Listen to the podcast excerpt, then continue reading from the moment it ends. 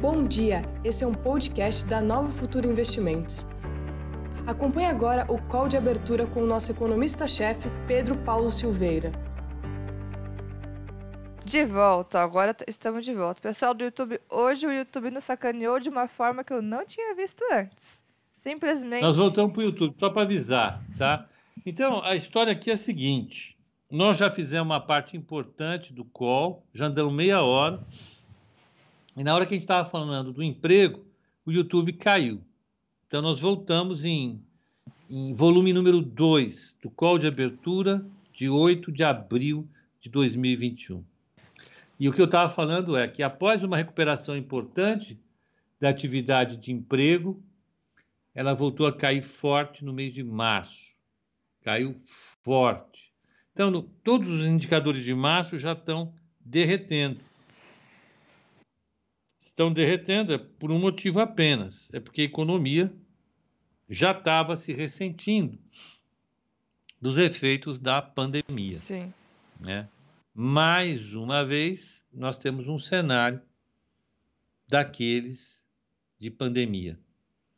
É, infelizmente, é, nós não temos uma, uma situação boa. A, a inflação veio para cima com 1% de alta, inflação medida pelo IPCS. Amanhã sai o IPCA, que é a inflação oficial do Brasil. O IPCA sai, a expectativa para o IPCA amanhã é de 1,03, ele deve vir por aí. Né? Ah, a gente deve ter uma, uma situação um pouco mais, eh, vamos dizer assim, pressionada para o cupom. É, é, vai ter reunião mais para frente e ele deve subir a taxa de juros de novo, porque evidentemente a gente tem um cenário é, complicado para a inflação, muito complicado o cenário inflacionário para esse mês. Então, Bruna, vamos ver na Europa o que, que teve? União Europeia, zona do euro. Zona do euro, ó, economia. Ah, espera aí, deixa eu ver. E saiu o, o, o, índice de preços ao produtor lá na, na, na, na zona do euro, veio com meio por cento de, alta, mas dentro do esperado. Uh, uh, não teve nada de importante. Hoje, o, o, Banco Central Europeu divulgou a ata da sua última reunião. Isso não. Então vamos ver. Ó, o Tiago Milagre está dizendo é, a reunião dos empresários com Bolsonaro, com o presidente. Como é que foi a reunião dos empresários com o presidente? É, Olha, a reunião dos empresários com o presidente foi uma reunião, teve, bateram palmas, festejaram, tá tudo bem, o governo se comprometeu com a vacina. É. Estava lá com seus ministros, o governo resolveu, se comprometeu a resolver o problema do orçamento e o problema das vacinas. Eu acho fantástico. O governo se comprometer com orçamento e com vacinas é maravilhoso. O problema é que o governo teve setembro, outubro, novembro, dezembro, janeiro, fevereiro, março inteirinho para resolver problema de orçamento e vacinas e não resolveu. Aí ele vem falar com os empresários e é aplaudido. Tá bom, eu acho que é ok. Vai mudar alguma coisa? Nada. Porque duas coisas nós continuamos observando: não tem orçamento e não tem vacinas. Ponto. Esses empresários são representativos? Não. Não. Nós tivemos uma, uma uh, uh, uh, um, um enorme manifesto com vários empresários e economistas Sim. um mês atrás, pedindo vacinas. Esses empresários que estavam lá, estavam ontem? Não. Dá para a gente ter alguma conclusão, chegar a alguma conclusão do que aconteceu ontem? Não, não dá. Que conclusões nós vamos chegar? A conclusão que a gente só pode chegar é que está havendo um problema muito sério de coordenação política no governo, entre o governo e o Congresso. É muito difícil. O que ontem o presidente sinalizou é que ele vai vetar o orçamento. O líder não quer o veto, ele quer, porque negociou com a sua base as emendas parlamentares de 27 bilhões de reais. Não tem acordo. O que, o que aquela que jantar de ontem mostrou é que hoje vai ser um dia difícil para o governo de novo. Por quê? Porque ele vai ter que sentar com o Lira e falar: o que nós fechamos de acordo já não está valendo. Ótimo. Não está valendo mesmo. A segunda parte da promessa, vacinas. Tá bom, vacinas e daí? O governo falou um mês atrás que no mês de abril iam ter 45 milhões de vacinas. Mudou para 25. Mudou em 20 milhões para baixo. Mudou alguma coisa? Nada. Não mudou nada. Você está criticando o governo? Não. Eu estou falando o seguinte: nós aqui dependemos de vacina. Por quê? Porque o emprego está caindo, a inflação está subindo, o nível de atividade está caindo seriamente, a arrecadação vai cair e o déficit público vai subir de novo. Se tudo isso está acontecendo, todo mundo sabe, até as pedras da calçada da frente do meu prédio sabem que a gente precisa de vacina.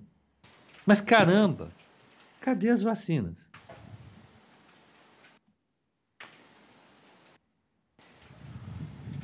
O Acessar 2012 está falando uma coisa super interessante.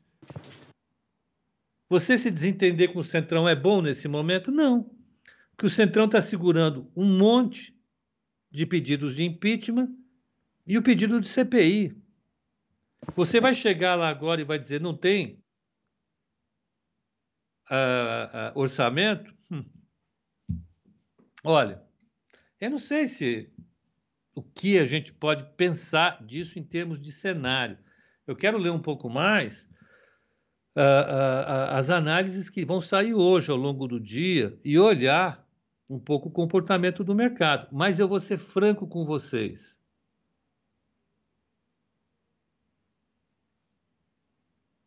Tanto orçamento como vacinas, são os problemas que nós estamos carregando de outubro para cá.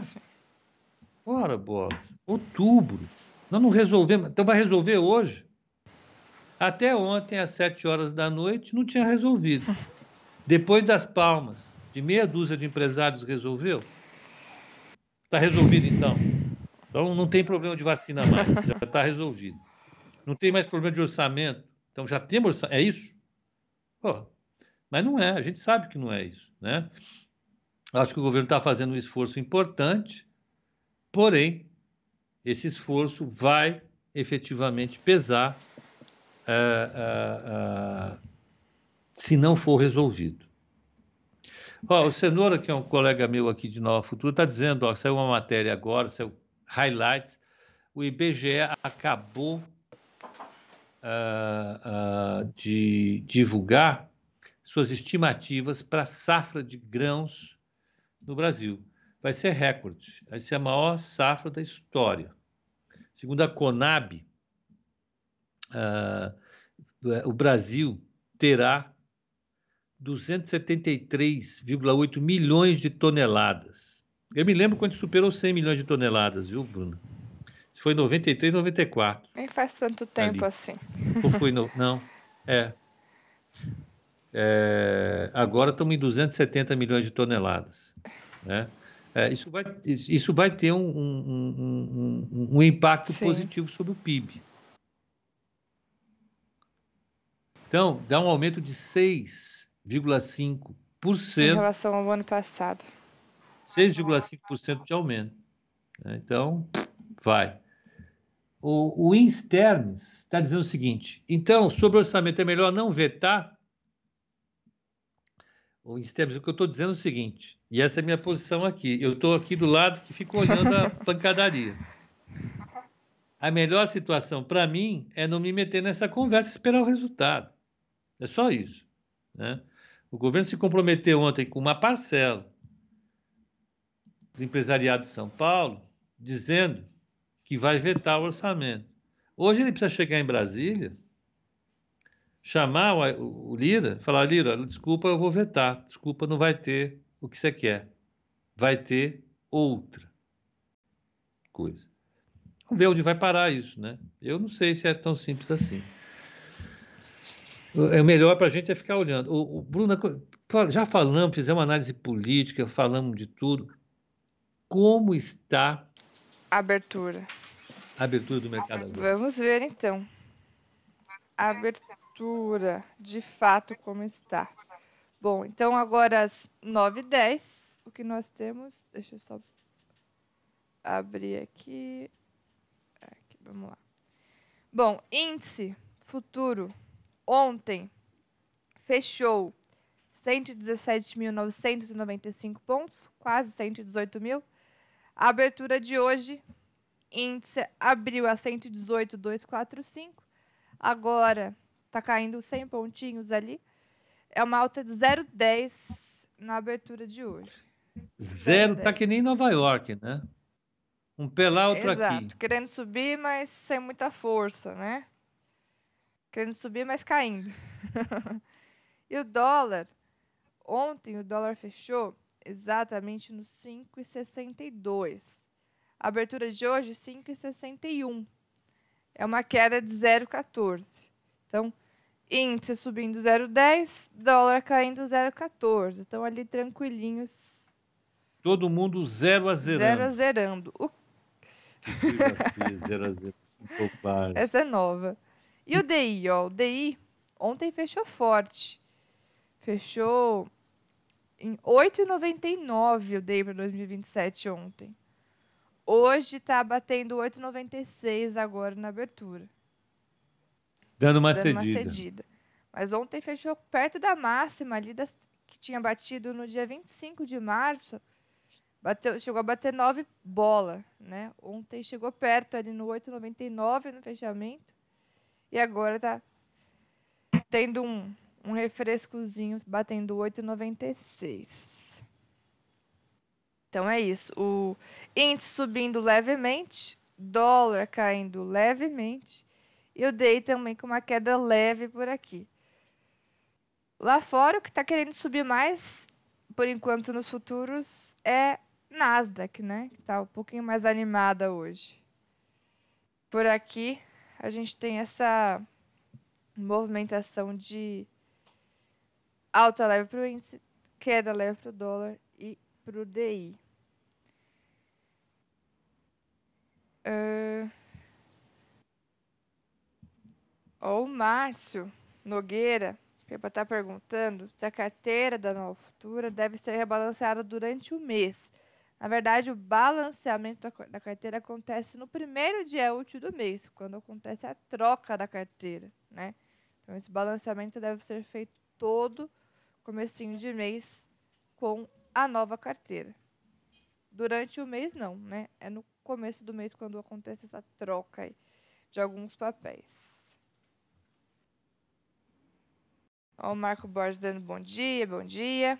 E o Luiz Carpe Está perguntando. E o CDS? Como está, Pepa, por favor? Está lá em 224,56. Ele foi para cima de 200 e ficou. Agora está acima de 220. Esse é o CDS de 2020, é o de 5 anos. Ele está num patamar que a gente pode considerar elevado, né? É, para os padrões é, internacionais. Ele está lá com 224 pontos. Ele teve uma escalada na, nas últimas semanas de março de 191 para 231. Aí está com os dias de queda e se acomodou aí. Sim. Está aí, tranquilo, agora, Paulinho, é, paradinho. Bom. É, peraí que aqui tem um, um movimento aleatório contínuo. é, que mais? É. é. Pepa, há a probabilidade de o dólar vir a 5%? Será que o Banco Central tem força para derrubar? O Banco Central tem força para derrubar. É, o problema é que vai custar caro derrubar o dólar. Então, ele precisaria fazer um esforço, jogar uma quantidade enorme de dólar no mercado, queimar a reserva e, e deixá-lo ali, sem saber exatamente como é que ele se comportaria depois. O problema é sempre o day after. Depois que você faz uma intervenção forte, né, você fica lá três, quatro semanas sentando o porrete no dólar, o dólar vai caindo, vai caindo, vai caindo, vai caindo, você vai gastando reserva. Depois disso, você precisa entender se essa trajetória do dólar é sustentável no médio prazo. Porque se não for, o dólar sobe de novo. Você gastou reserva, não tem mais reserva, e o dólar vai subir de novo. Aí você gera uma volatilidade ainda maior. Então, você fazer intervenções atabalhoadas no dólar, mudando a trajetória dele, se for, se isso for inconsistente com a trajetória de médio prazo, custa caro, custa, custa muito caro. Por isso que você pode olhar as intervenções do BC, elas são sempre assim bem sinalizadas. Eu gostei demais das intervenções do BC na época do do Ilan. É porque você teve um vento a favor, né? O mercado comprou a, a, a estabilidade política pós-impeachment, o mercado comprou reforma trabalhista, teto, comprou tudo isso. Então você criou um pacote é, político bastante robusto, na opinião do mercado, e o mercado comprou esse pacote. Lá fora estava tudo razoavelmente tranquilo. Então você tinha uma trajetória claramente positiva para o real. O Banco Central foi intervindo sistematicamente é, é, no mercado, no momento em que o, o mercado ainda estava com um fluxo negativo considerável. O Banco Central foi fornecendo liquidez, foi dando rede para as empresas através dos swaps, foi mandando dólar para o mercado, o dólar vem caindo, caindo, caindo para 3,5.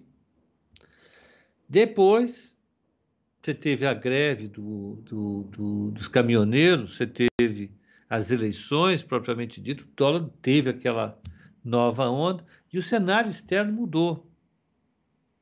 O cenário externo mudou. Com o cenário externo mudando, o, o, o dólar voltou a, a se desvalorizar, o, o, real voltou a se desvalorizar e o dólar voltou a subir. Então você tem que ter um, um, um equilíbrio razoável entre a tendência da moeda propriamente dita estrutural e, e as intervenções do BC, tanto no, no mercado de swap, no mercado de dólar à vista, como uh, na taxa de juro. A taxa de juro cumpre um papel importante, porque quando você aumenta o diferencial de juro entre o juro que está aqui e o juro que está lá fora, você mexe no dólar propriamente dito. Então, uh, uh, essas, esses componentes todos associados à percepção de risco em relação ao Brasil dão essa cesta que vai definir para onde o dólar vai. Né? É, acontece que hoje você tem o, o mercado externo com um fluxo de dólar que não está essencialmente definido, por causa do comportamento da taxa de juros de 10 anos nos Estados Unidos, você tem uma percepção de risco em relação ao Brasil, que a gente acabou de olhar, que está crescente, a taxa de juros saiu de 6,5% para quase 9%, a taxa de juros para 2027, mostrando uma percepção de risco crescente, seja porque a inflação está subindo, seja porque a percepção em relação à questão fiscal não está clara, então, a única coisa que a gente pode concluir é, é que o dólar ele tem uma pressão para se desvalorizar, o real tem uma pressão para se desvalorizar ainda razoável. O que que segura isso? Né? nós temos, acabamos de falar aqui da, da, da, da, da mega safra de 273 milhões de toneladas de grãos e uma, e uma demanda doméstica muito baixa, a gente chama de absorção doméstica. Como a economia brasileira está muito fraca e a economia global está mais forte, a tendência é que você produza um saldo comercial robusto esse ano, forte. E com saldo comercial forte, ainda que os investidores não tenham muito é, é, apetite pelo Brasil, a pressão contra o dólar é razoável. O dólar não consegue subir forte. Por quê? Porque você tem exportações fortes saindo esse ano. A balança comercial esperada para esse ano é, é, é forte. Vamos ver como é que está no Focus. Já pego, quer ver? Vamos ver como é que está a, balança comercial esperada. Só um segundinho.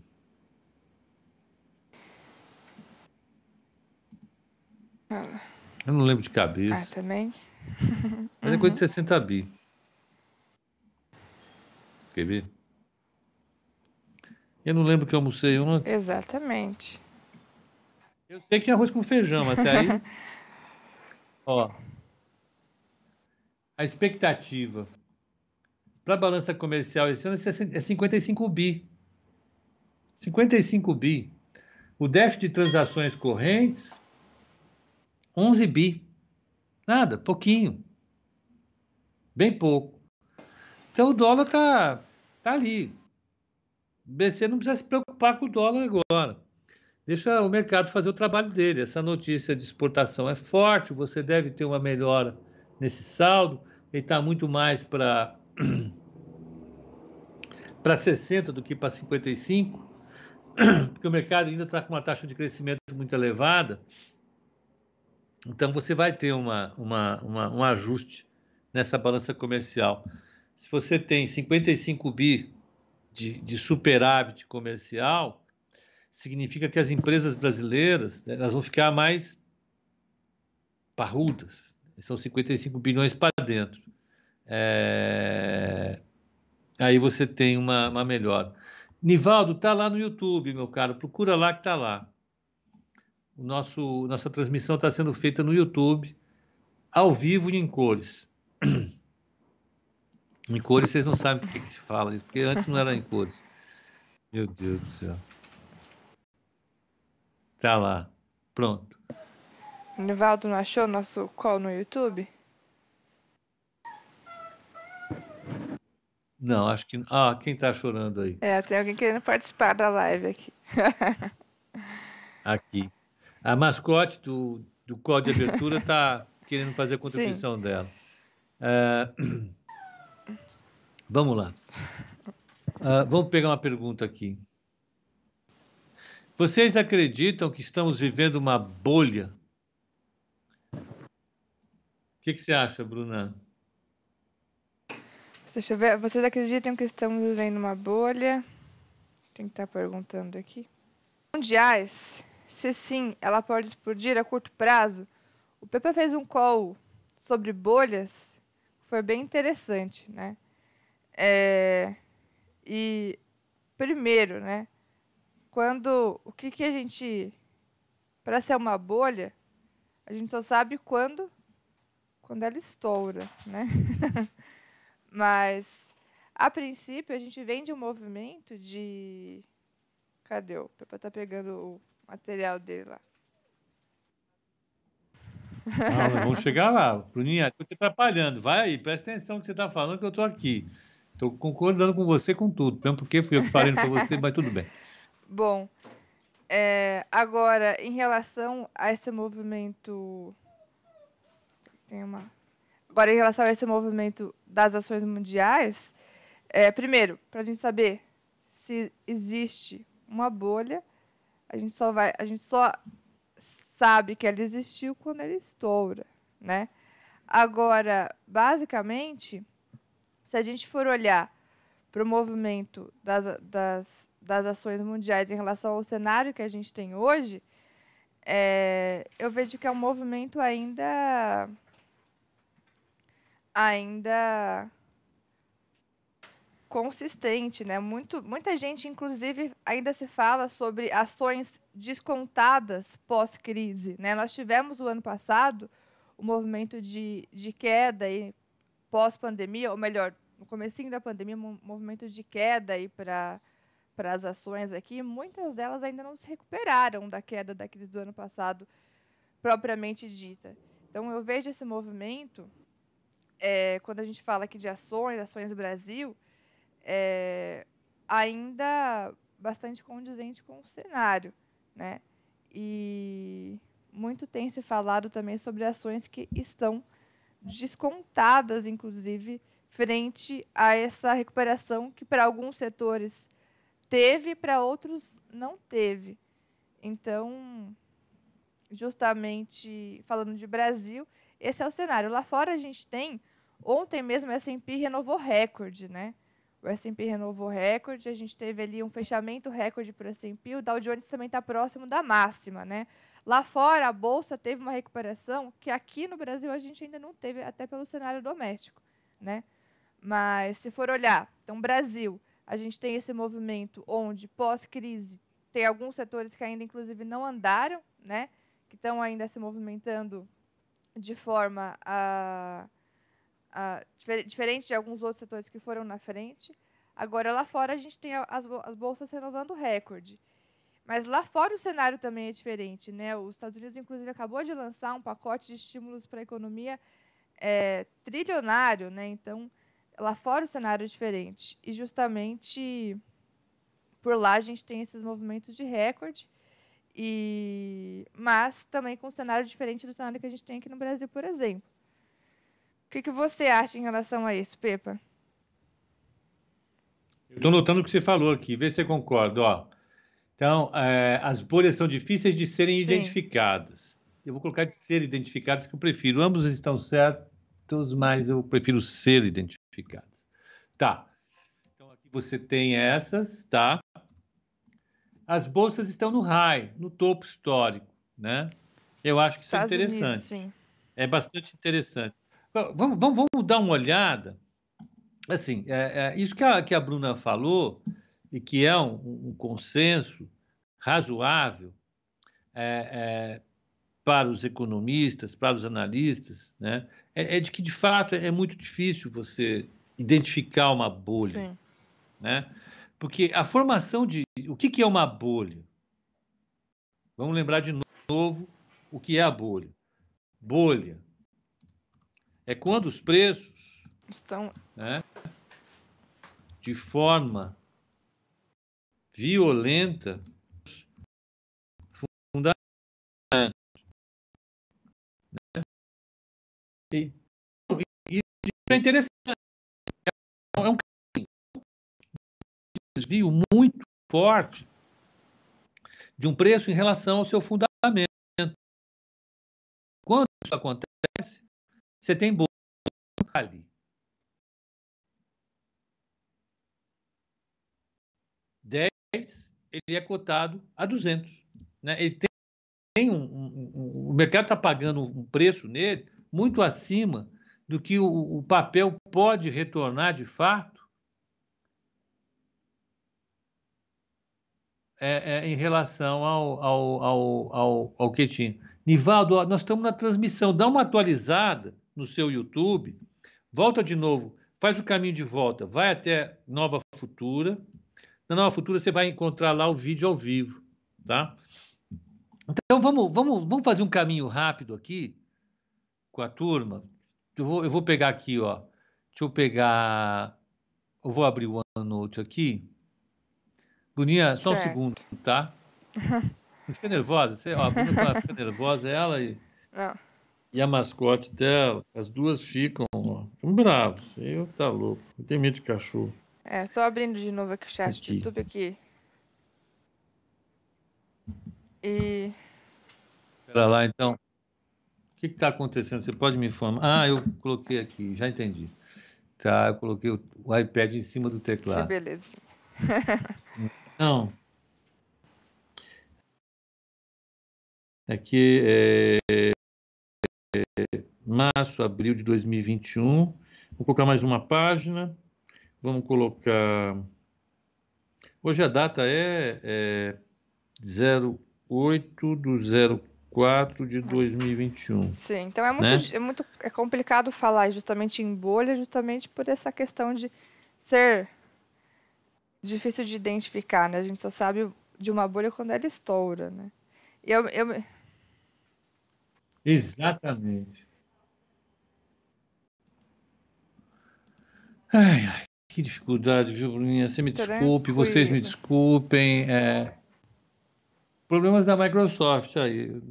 A segunda empresa mais valiosa do planeta. Tá aí. Que coisa, hein? Como é que você vai usar? Tchau. Mas eu vou fazer aqui de novo tudo com calma. E vale a pena. Atualize para mim aí. Já foi, é dia 8 de 4, abril de 2021. 8 do 4. Tá bom, pronto. Então, olha, é, quando a gente vai olhar a, a, a uma empresa, um valor, então, é, eu acho que seria bom o pessoal aqui do Instagram participar dessa bagunça. Ó, vai ficar aqui. Não, peraí, eu preciso botar a turma junto. Vamos todo mundo participar aqui, ó. Ó. Tá. Então, então nós, vamos, nós vamos pegar fatos que a gente já conhece, fatos que, gente, que nós já conhecemos, né? É, um fato, né? um fato. É, bolha é quando o preço de mercado né, está muito acima do fundamento.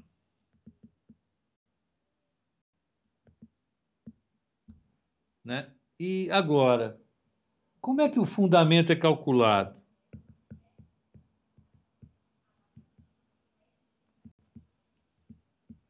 Como é que o fundamento de um, de um preço é calculado?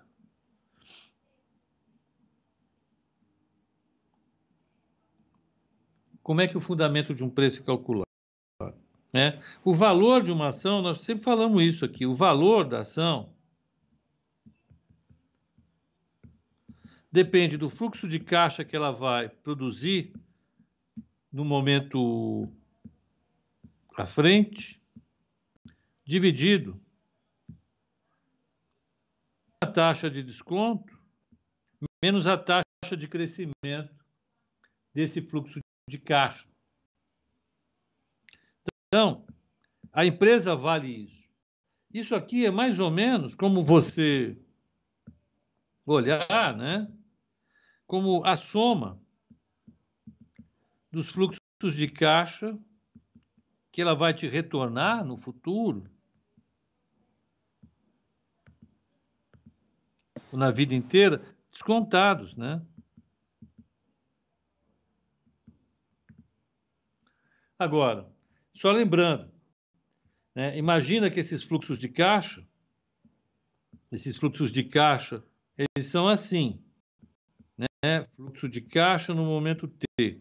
Então, no momento 1, no momento 2, no momento 3, no momento 4, aí no momento infinito, porque esse é um, é, um, é, um, é, um, é uma, essa é uma história infinita. Então, no primeiro momento, o fluxo de caixa vale isso, no segundo momento, ele vale isso, no terceiro, no quarto momento, ele vale isso. E essa diferença aqui, entre um fluxo de caixa e outro, essa diferença aqui é justamente a taxa de crescimento G. Os fluxos de caixa, a taxa G. 4, 5, 6, 7% ao ano. O lucro da empresa cresce 5, 6, 7% ao ano. E esse fluxo de caixa vai crescendo. Então, para eu descontar, para que nós possamos descontar essa série, nós temos que embutir o crescimento dessa série. Então, o fluxo de caixa descontado da ação depende do que eu vou considerar de G, taxa de crescimento. E uma coisa importante de G, uma coisa importante em relação a G, é que ela é dominada por incerteza. Quanto uma empresa vai crescer ao longo da sua vida? Eu não sei. Depende de uma série de coisas. Que tipo de coisas? Ó, da empregada para produzir inovações, ter gente capacitada para concorrer no mercado, para ir produzindo lucros crescentes ao longo do tempo.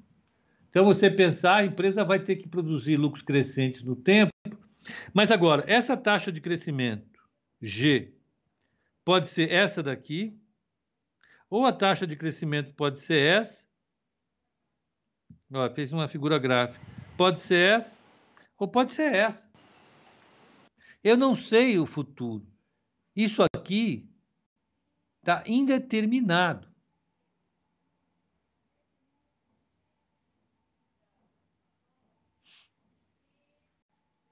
Está indeterminado. Isso aqui fica governado por incerteza. Vocês lembram que eu, que eu falei sobre incerteza radical? Muita coisa no mercado é determinado por incerteza. E agora, para o valor da empresa, isso aqui, isso aqui é fundamental. O valor da empresa é isso daqui. É isso aqui que nós estamos considerando. A bolha depende do que o mercado julga que é justo para a taxa de crescimento G e do que o mercado julga que é justo da taxa de desconto KE. Isso muda? Muda.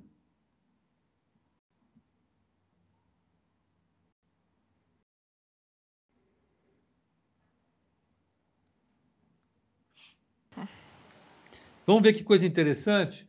É, não estou entendendo. Calma, nós vamos fazer, nós vamos fazer dois, dois exemplos aqui.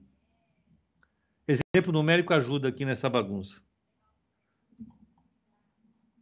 Vamos pegar aqui, ó, subir um pouquinho. Vamos fazer exemplo numérico, ó. Eu vou pegar valor 1 e valor 2. Vamos, vamos considerar a empresa, ela vai gerar um fluxo de caixa, um lucro de 100 no ano que vem que é esse primeiro aqui. Esse primeiro aqui, 100. KE igual a 8%. Vamos colocar 9%, 0,09. Ambas com 0,09. Tá certo, Bruninha? Na primeira, na primeira empresa, eu vou, eu, vou, eu vou considerar uma taxa de crescimento, uma taxa de crescimento de 6%. E na segundo, no segundo caso, eu vou ser otimista. Eu vou considerar que a empresa vai crescer a 8,5% ao ano. 8,5% ao ano para a vida inteira. Significa que ela vai pegar isso aqui, vai crescer aqui ou vai crescer aqui. Então vamos colocar uma empresa aqui.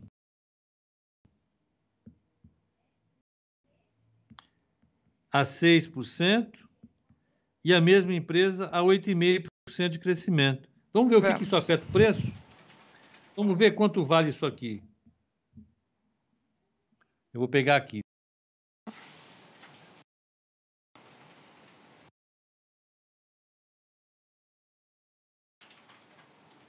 Não, eu tirei nossas câmeras para poder, é, o pessoal poder ver melhor aqui. Não travou não, pessoal.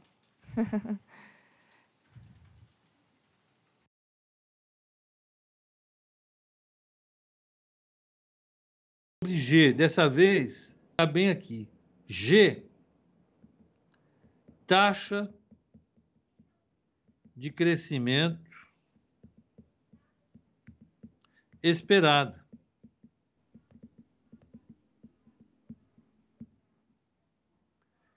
Ela é determinada? Não.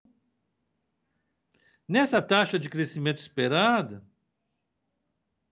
pode entrar um monte de coisa que tem sentido e coisa que não tem sentido. Né? Que tipo o quê? Ah, vamos pegar aqui dois exemplos claros de taxas de crescimento. Vamos pegar Apple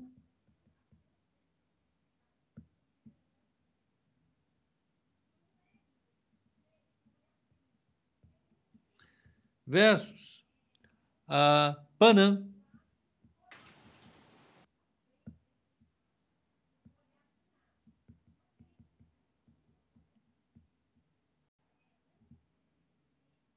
Quem é Panam? Vocês sabem quem é Panam, Panam. ou não? Panam, Panam é uma empresa que quebrou.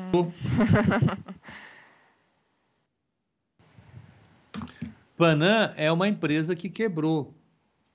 Eu estou colocando tudo isso aqui, eu fiz esse monte de coisa na tela para dizer o seguinte: a determinação do valor fundamental de uma empresa depende da nossa avaliação a respeito do futuro dessa empresa. Então você não tem esse fundamento feito de forma muito, muito precisa. Você não tem um modelo estatístico poderoso que vai definir quanto essa empresa vai crescer no futuro. Isso vai depender do julgamento que o mercado faz em relação a isso. E essa pode ser uma das fontes de impulsionamento de bolhas. Olha que coisa interessante.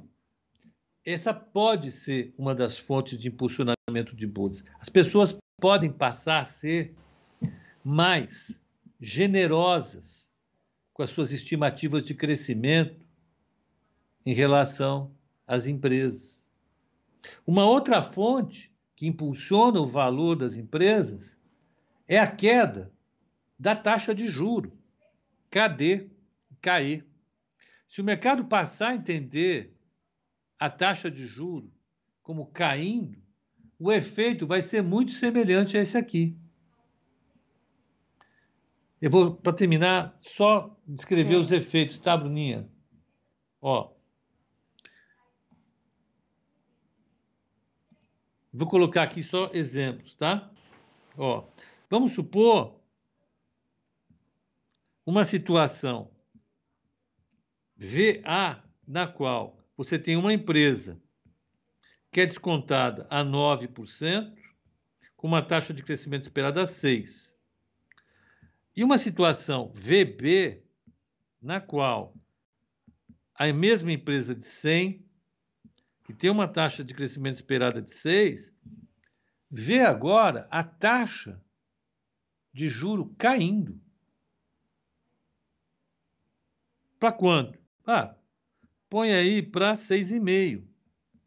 Existe isso? Claro, nós estamos vivendo esse momento. O que, que vai acontecer em ambos os casos? Essa aqui a gente já sabe que custa, essa empresa aqui, ela é avaliada em 3.333. E essa empresa aqui, a mesma empresa, em outro cenário de juro, é avaliada em quanto? a 100 mil dividido por 0,05, que dá quanto? 20 mil.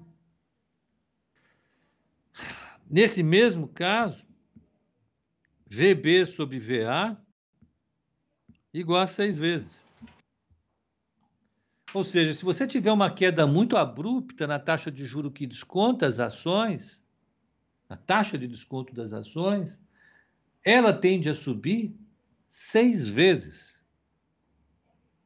Agora, se a taxa de crescimento esperado e a taxa de, de juro caem abruptamente, significa que o mercado pode dar uma pancada para cima violenta. Você quer ver que coisa interessante, gente? Vamos olhar aqui. Ó. Nasdaq, CCP Index. Está aqui, ó. É, GPC. Olha quanto subiu o Nasdaq todo esse período que a gente está olhando. Olha isso. ela subiu nesse período todo, vamos pegar de 2014 para frente,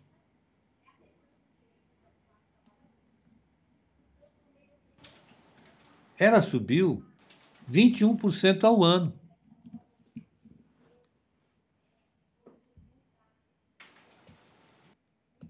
Vinte e um por cento ao ano.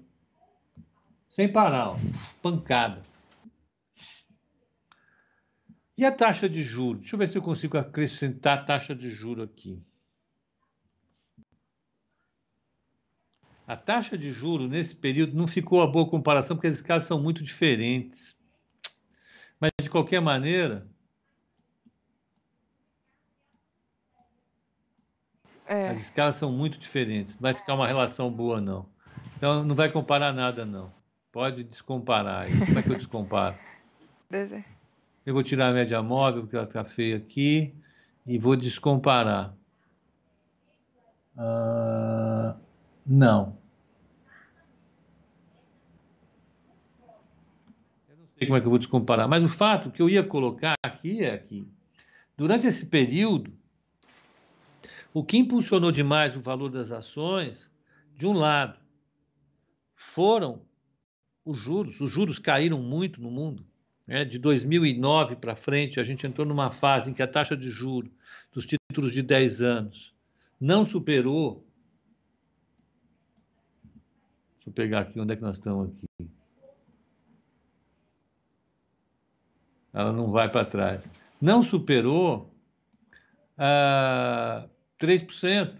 Historicamente, tava, ela ficou muito, muito tempo abaixo dos 3%. Depois de 2009, nunca mais ela veio acima de 3%. Ela caiu fortemente. Como a taxa de inflação era ali mais ou menos 2, a taxa de juro real ficou muito exprimida. Nesse período, como o mercado acreditou que a taxa de juro real ia ficar muito exprimida, você teve um efeito que foi esse daqui, ó. O primeiro efeito que você tem foi um efeito sobre a queda da taxa de desconto em todas as ações. O mercado já foi empurrado para cima. E note, esse era um desejo do Banco Central. Quando o Banco Central derruba a taxa de juros, o que ele quer é justamente é que o valor das empresas suba fortemente. Por quê? Se o valor das empresas sobe fortemente, significa que o valor dos bens de capital está subindo. Se esse valor está subindo, isso acaba induzindo um aumento dos investimentos. É um dos desejos da política monetária. Reduzir a taxa de juro para fazer com que os investimentos subam e fazer com que o crescimento da economia suba. Esse é um efeito baseado no Q de Tobin, ou no Tobin Q. Tá? É, é uma coisa interessante e funciona. Está subindo. Tem fundamento isso? Tem. Tem fundamento. Está razoável. Não dá para dizer que é bolha isso. Você entende, Sim. Bruninha? Porque a taxa de juro caiu para sempre. Ela saiu de um patamar de 2% ao ano em termos reais, veio para 0,5% ao ano. Isso joga o valor das ações lá para cima. Isso produz um efeito de mover o investimento para cima. Você desloca a taxa de investimento lá para cima. É, uma, é, um, é, um, desejo do BC. Isso acaba produzindo uma valorização do mercado. Você pode chegar a seis, seis vezes. Quanto subiu a bolsa nesse período? Se você. Eu, eu havia calculado, eu descalculei, né? Eu queria descomparar, eu não consigo descomparar, não sei o que, não consigo. Deixa eu pegar aqui, ó. O que é engraçado, Pepa, é que a gente está ah. discutindo essa questão de bolhas para as ações, né? E essa é uma pergunta que, que acaba sempre surge com, com bastante frequência, né? Essa questão de será que é uma bolha? Porque está subindo sem parar, está batendo recordes. Mas eu não vejo com tanta frequência as pessoas perguntando, por exemplo, da, de Bitcoin. Se existe uma bolha. Isso. É. Não, porque Bitcoin é bacana. É, e justamente. É, é, isso que é engraçado, né? A gente está falando de. É É, a verdade. gente tá falando de. É porque Bitcoin é uma bolha. Como é uma bolha, todo mundo gosta. Exatamente, sim. Você entendeu? É. Uma das características da bolha é que durante a bolha ninguém acredita que é bolha. Isso que é bacana, Verdade. acho que Faz sentido, né? né? Então, então a gente pode falar tranquilamente, sem medo de errar, sem nenhum medo de errar, é que o movimento atual é, é, que move a- nos Estados começou muito lá atrás e, tem a ver com a redução da taxa de juros. da taxa de juros. E essa redução da taxa de juros é percebida como permanente. Você reduz a taxa de desconto das empresas, isso tem um efeito multiplicador sobre o valor da empresa. É muito forte. Não é pouca coisa. Então, quando eu, quando eu disse aqui e- e mostrei aqui que as empresas subiram no Nasdaq de 2009 para cá 895%, é mais ou menos esse efeito do juro. O efeito do juro é Sim. muito importante. E uma outra coisa que ajudou a impulsionar esse. esse- o, o, Bruninho está picotando de novo o som. Seria bom tirar a imagem aí, viu? Vamos tirar. Infelizmente. A minha imagem não faz falta. É, Então, quando você tem essa, essa alta forte aqui, uma parte foi, de fato, você pode explicar, o juro caiu forte nesse período, caiu. Uma outra parte que é importante, a taxa de crescimento das empresas subiu. Se você pegar o lucro da Apple, o lucro da Microsoft, o lucro da Amazon, o lucro dessas empresas todas, você vem num, uma velocidade de crescimento gigante. Isso vai colocando a a- a- o mundo ali. Quer dizer que, que não tem bolha? Não quero dizer isso. Então, o que eu estou colocando aqui é a dificuldade para que a gente já tem. É uma dificuldade inerente que a gente já tem, que é decorrente do fato de que o valor da empresa ele depende das nossas estimativas em relação ao futuro das empresas. E como o futuro ele é muito incerto, e a gente cuidou disso no livro A Incerteza Radical, quem assistiu, quem participou, Uhum. viu isso acontecendo, como nós cuidamos disso, é difícil. Então, pode ser que num determinado momento a bolsa valha, vamos olhar aqui, 642 pontos, e no outro ela vale 14 mil pontos. Vai depender do quê? Vai depender das nossas estimativas em relação ao futuro, ou do comportamento do juro no futuro. Essa coisa toda define o valor da empresa. Então, você que não tem fundamento para o Nasdaq estar onde está, para o S&P estar onde está, não dá para você falar, porque tem. Depende da taxa de crescimento que você vai colocar nas empresas. Depende de como você vai encarar a taxa de juro.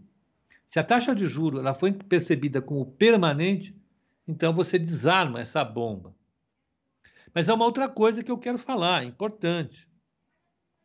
Quando você tem uma taxa de juro muito baixa, a percepção de risco cai muito. Porque o risco, ele é, no mundo financeiro, é, proporcional à taxa de juro que existe. Se a taxa de juro cai muito, a estrutura de percepção de risco cai toda. Quando ela cai muito forte, a percepção de risco cai muito forte. Quando a percepção de risco cai muito forte, as pessoas perdem o medo.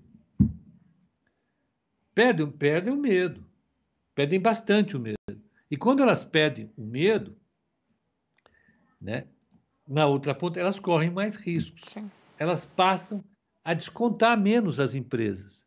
Passam a ser mais é, é, é, complacentes com empresas. E nesse processo você tem um caldo de cultura muito favorável a enormes lambanças. mas muitas lambanças. E aí você tem bolhas pontuais. Que tem bolhas pontuais, eu não tenho dúvida nenhuma. Tem empresas que são, estão sendo mal avaliadas. Tem empresas que simplesmente não deveriam estar valendo o que valem. Mas aí são casos específicos, né? Difícil, não é um Exato. mercado como tem ativos. Exato, tem ativos, ativos que não deveriam valer o que valem. Qual? Bitcoin. Está claro que não deve valer isso que vale. Bitcoin é uma ilusão, é uma grande pirâmide. E as pessoas compram como, ah, não, vai subir. Para quem assistiu, mais uma vez, é, é chato, né? mas para quem assistiu o, o, o, o, o call especial de bolhas, viu lá um modelo do Marcos, que eu conversei aqui, e, e também o, o, o outro modelo que eu coloquei, uma das coisas que, que faz parte do jogo de bolha é todos os agentes acreditarem que o valor do ativo amanhã é maior do que o valor do ativo hoje. E se todo mundo acredita que o valor do ativo amanhã é maior, eu não tenho perda se eu comprar a qualquer momento do tempo. Então eu sou sempre comprador, desde que todo mundo acredite que o preço dele no futuro é maior que o preço dele no presente. E isso claramente está acontecendo com o Bitcoin. A única coisa que todo mundo acha do Bitcoin que é que ele vai continuar subindo. Para que, que serve o Bitcoin? Para nada. Ele é moeda? Não. Eu posso pagar uma pizza com ele? Não. Qual que é o fundamento? O que, que ele tem? Uma boa história e ponto. Dane-se. O fato que me interessa é o valor dele hoje é menor que o valor dele amanhã. Portanto, se eu comprar hoje, eu posso vender a qualquer momento com lucro, desde que esse momento seja amanhã para frente. Agora, isso é bolha. Tem algumas ações que estão com preço completamente fora de questão. Estão perguntando que dia que foi esse esse call especial, o call especial de bolhas. Então, vamos pegar aqui, ó. É assim, vai no YouTube. Então você põe Nova Futura, investimentos, Nova Futura Investimentos, bolha. Nova Futura Investimento, bolha. Vai aparecer. Vai lá, vai aparecer bolhas.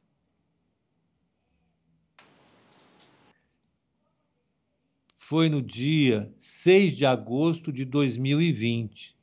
Agosto é o mês do cachorro louco. Um bom mês para falar de bolhas. tá aqui. Esse aqui, ó. Bolhas. O que, que é uma bolha? Uma coisa interessante. Por que, que é uma bolha? Porque todo mundo que está na bolha acha que compra aqui e vai conseguir venda alta antes da bolha sair para fora, explodir. Por isso é bolha. Então vai lá. Esse call teve 10 mil pessoas que assistiram, 10.700 pessoas. Uh, tá? Sim. É isso. Manda brasa lá. São dois, tem dois. Então, é, respondendo à pergunta, existe uma bolha, Bruna? Bolhas são difíceis de serem, de identificadas. prefiro de serem, vai, identificadas.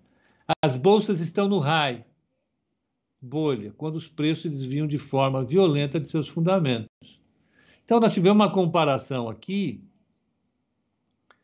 apenas para dizer que você definiu o valor fundamental de um de um ativo é muito difícil, porque tem, tem muitas coisas que a gente considera no valor do ativo que estão associadas ao futuro. E o futuro depende da nossa, dos nossos beliefs, das nossas crenças. E as crenças podem estar erradas. Bom, falei demais. Bruna do céu, desculpe. Desculpe, não. Muito, o pessoal gostou aí do, do conteúdo. Acho que uma, uma boa discussão, né? É uma pergunta que realmente acaba vendo com, com frequência e, e tá aí, né? É, então, no fim, quando a gente fala especificamente do mercado americano, se tem fundamento para estar onde está, então a resposta é que sim, né? E quando a gente fala de alguns ativos aí, talvez sim a gente tenha algumas, alguns ativos que são é, supervalorizados, mas são casos específicos, não dá para falar do mercado americano como um todo.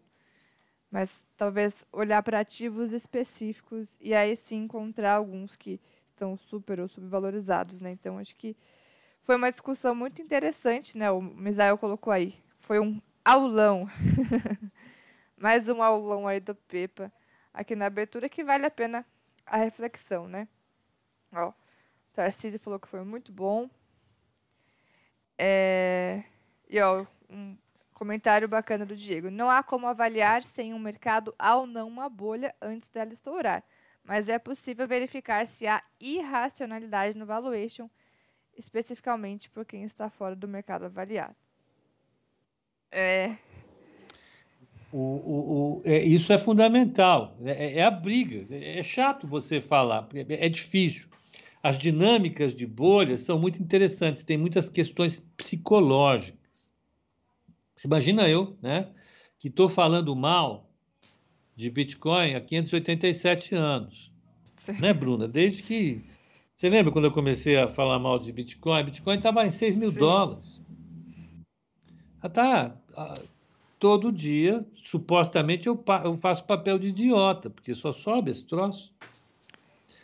Agora, eu tenho absoluta convicção de que esse valuation do Bitcoin está errado. No entanto, você vê um banco atrás do outro capitulando a tentação e indo comprar Sim. Bitcoin.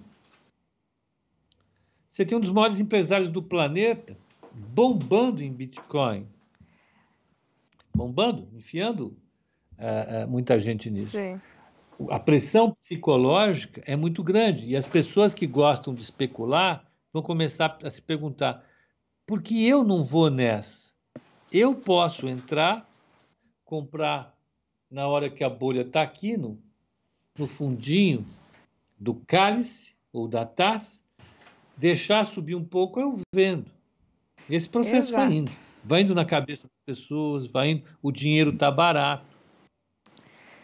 Por mais que tenhamos uma bolha, é possível especular com os preços, né? Por mais que a gente olhe para o fundamento e identifique que aquilo não tem fundamento, é possível especular com os preços também, né?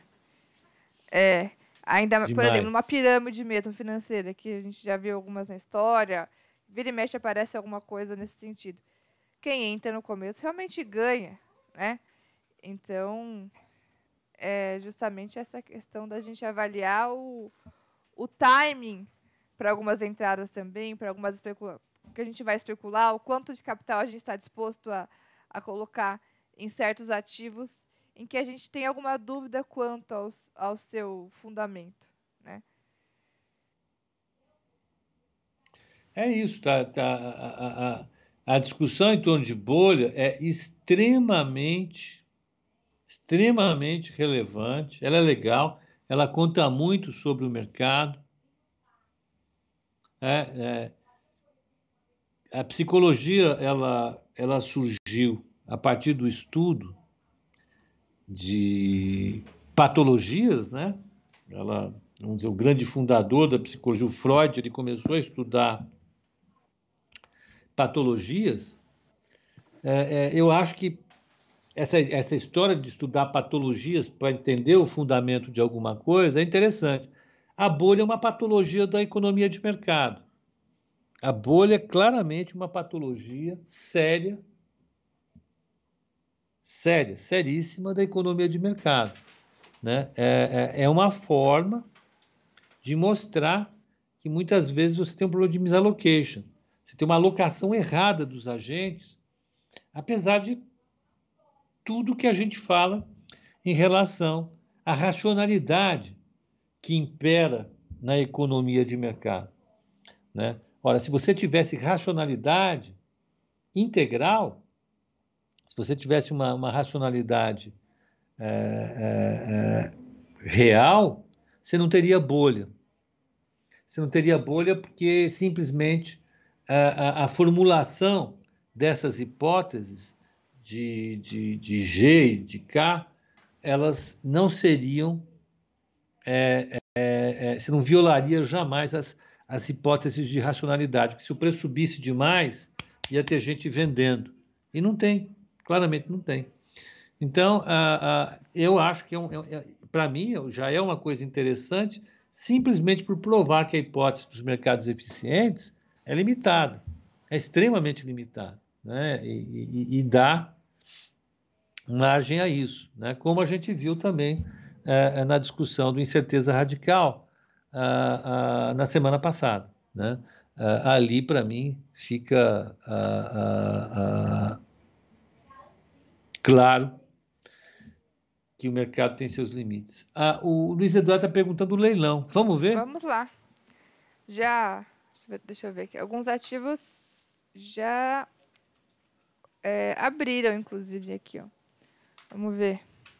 Não, com certeza. 10 e 10, olha só. A discussão hoje foi boa. Vamos lá. O Ibovespa, por enquanto, ó, com os papéis que já abriram, está com uma altinha de 0,26. Agora, Vamos pegar Petro. Ontem tivemos uma, fa uma fala ali do Bolsonaro em relação à política de preços da empresa, que gerou um estresse ali no, no intraday. Mas hoje ó, a Petro já está já tá recuperando, já está abrindo com uma alta de 0,12. Vamos ver a Vale. Vale também já abriu aqui. Abriu com alta de 0,55. Ó, Bra é, Itaú e Bradesco, vamos pegar aqui. Itaú abrindo em alta também, é uma alta também de 0,52. Bradesco. Deixa eu colocar aqui na tela também. O pessoal acompanhar os papéis. Aí. Vamos lá. Aqui. Então, o Bradesco abrindo com uma altinha de. Cadê você? 0,90 Bradesco. Vamos pegar BTG. BTG também abrindo em alta. É uma alta de 0,21. Deixa eu ver a CSN. CSN, mais uma vez forte, hein? Alta de 1,18 aqui para a CSN. Uh, Cosan Cosan tá ali. Cosan em queda. Cosan em queda 0,92. que mais? Vamos pegar varejo? Via varejo. Subindo. É o melhor. Caindo 0,16. Chegou a subir na abertura, mas devolveu um pouquinho. Magazine Luiza so, subindo 0,40 que mais? Mais alguma aqui? Pra gente ver? Beethoven. Beethoven. BTOW3. Abriu com uma altinha de 007. Tá quase no 0 a 0. O que a gente tem, de destaque das ações aqui que já abriram, a Ipera, é a maior alta do Ibovespa por enquanto, sobe 3%. Cielo subindo 1,90%. Uzi Minas também, ou melhor, Cielo subindo 2,17, Uzi Minas subindo 1,90, Bradespar subindo 1,37, CSN também está entre as maiores altas por, na abertura aqui, subindo 1,40 agora, é, CSN 1,40 Bradespar, TOTUS 1,14, Pão de Açúcar 1,09, Goal mais de 1%. O que por enquanto não andou na abertura foi Cosan, está caindo 0,87, Petro passou a cair também, 0,80%. Sabesp, 0,5% de queda. Fleury, 0,5%. Equatorial, 0,44%. Locamérica, 0,39%. Então, esses são os destaques por enquanto aqui na abertura. E Bovespa operando em alta de, de 0,20 por enquanto nesses primeiros minutinhos aqui da abertura de hoje. Tá. Então é isso. Mercado. Bom, pessoal, o mercado hoje está com um dia meio. Está com pé de novo os gringos. Sim. Tem novidade. É, é, dia de gringo. Então é isso. Né, Bruninha? É isso. Dia de acompanhar os gringos. Leve altinha por enquanto aqui no Ibovespa. Acho que valeu hoje a discussão, né? Sobre bolhas. Foi uma discussão bem interessante.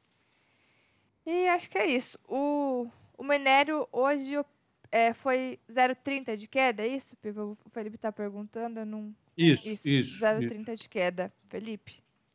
Foi a cotação do minério. Então, acho que é isso, né? Valeu a discussão, mercado leve e alto por enquanto na abertura. Deve acompanhar, mais uma vez, o movimento lá de fora. E um ótimo pregão para todos. E vamos, vamos em frente. frente. Tá bom, Bruninha. Obrigado a todos, um excelente dia e até o call de fechamento hoje às 18 horas. Até lá. Valeu, pessoal. Até a sala ao vivo às 3 horas. Beijo, beleza. então, fomos. Valeu. Fomos.